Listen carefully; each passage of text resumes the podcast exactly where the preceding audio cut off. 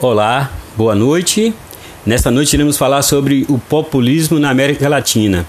Definir palavra populismo é uma política de mobilização das massas, ou seja, onde o governo consegue transitar entre as duas grandes massas da sociedade, que é o povão e a elite.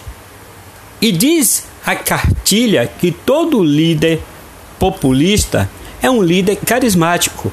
A história vai nos contar sobre líder carismático populistas no mundo. No Brasil, tivemos Getúlio. Na Argentina, o Juan Perón.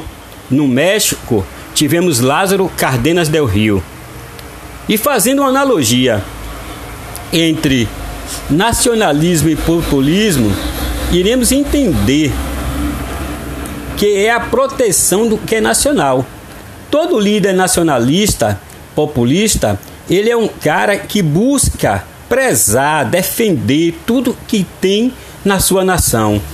Então, o populismo e o nacionalismo, eles caminham de mão dadas, eles caminham lado a lado. E é a proteção de tudo o que é nacional, proteção das suas indústrias, proteção das suas commodities, ou seja, tudo que é produzido naquela nação. Tentando sempre substituir importação, tentando sempre levantar as suas indústrias e não ficar só importando. Sendo assim, esse líder carismático, através da mobilização das massas, ele vai até lá embaixo e vai trabalhar em prol do povo.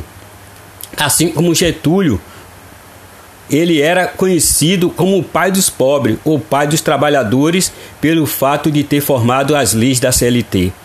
Vamos ter na história outros líderes que vai até onde o povo precisa. Temos caso de Juan Perón na Argentina, Lázaro Cárdenas no México. Perón, um líder totalmente carismático, é a figura do populismo argentino. Ele foi responsável pela criação da CGT, Confederação Geral do Trabalho foi ele que legislou em prol do trabalhador. Assim, ele passa a trabalhar com a sua indústria. Ele teve como grande aliada para a história da Argentina a Evita Peron, que criou uma política assistencialista. Evita Peron levou o governo a ter uma aproximação com o povo. Evita é conhecida como a rainha dos descamisados na Argentina. No México, temos o líder, o líder, o líder Lázaro Cárdenas, que no ano 1930, na década de 30, governou de forma populista. Cárdenas implantou uma reforma agrária trabalhando e se aproximando do povo do campo ele fez uma coisa que Getúlio havia feito, que foi estatizar o petróleo. Quando Getúlio criou a Petrobras, Lázaro Cardenas, ele por sua vez copiou e fez e copiou o modelo e fez como Getúlio fez. Ou seja, todo o petróleo do México ele passou a explorar, criando assim a Pemex.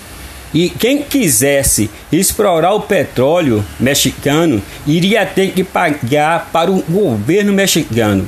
Ele investiu também nas suas indústrias, também com a ideia de substituir as importações. Gardena também investiu na educação do seu povo. O México hoje é conhecido como um país letrado. Boa noite